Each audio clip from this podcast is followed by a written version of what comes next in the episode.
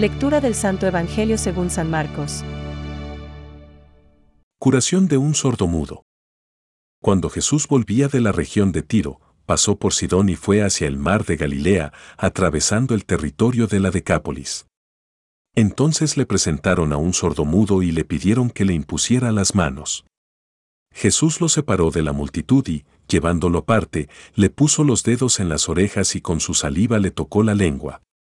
Después, levantando los ojos al cielo, suspiró y le dijo, Efatá, ¿qué significa? Ábrete.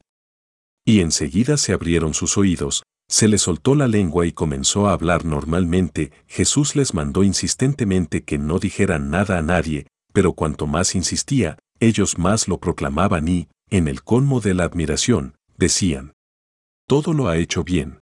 Hace oír a los sordos y hablar a los mudos. Es palabra de Dios. Te alabamos Señor. Reflexión. Todo lo ha hecho bien. Hoy, el Evangelio nos presenta un milagro de Jesús. Hizo volver la escucha y destrabó la lengua a un sordo. La gente se quedó admirada y decía, Todo lo ha hecho bien. Marcos 7:37. Esta es la biografía de Jesús hecha por sus contemporáneos.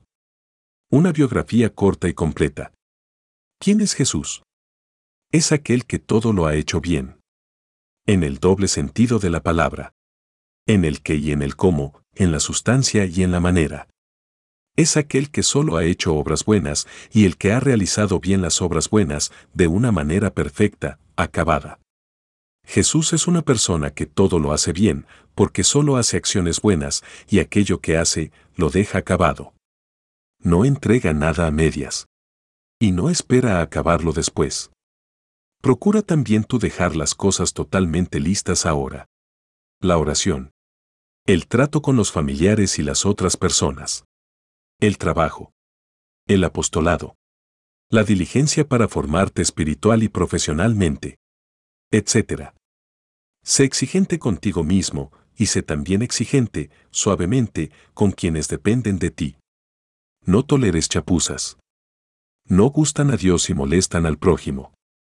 No tomes esta actitud simplemente para quedar bien, ni porque este procedimiento es el que más rinde, incluso humanamente, sino porque a Dios no le agradan las obras malas ni las obras buenas mal hechas. La Sagrada Escritura afirma, las obras de Dios son perfectas. Diti 32,4. Y el Señor, a través de Moisés, manifiesta al pueblo de Israel. No ofrezcáis nada defectuoso, pues no os sería aceptado.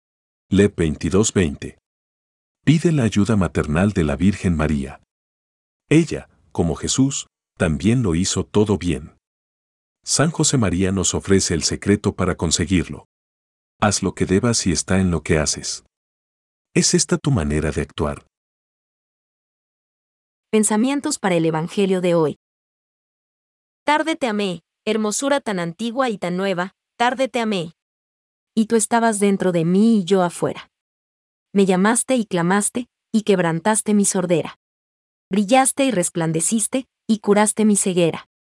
Exhalaste tu perfume y lo aspiré, y ahora te anhelo. San Agustín. Existe una cerrazón interior, que concierne al núcleo profundo de la persona, al que la Biblia llama el corazón. Esto es lo que Jesús vino a abrir, a liberar, para hacernos capaces de vivir en plenitud la relación con Dios y con los demás. Benedicto XVI. En su predicación, el Señor Jesús se sirve con frecuencia de los signos de la creación para dar a conocer los misterios del reino de Dios. Realiza sus curaciones o subraya su predicación por medio de signos materiales o gestos simbólicos. Da un sentido nuevo a los hechos y a los signos de la antigua alianza, sobre todo al Éxodo y a la Pascua, porque Él mismo es el sentido de todos esos signos. Catecismo de la Iglesia Católica, número 1.151.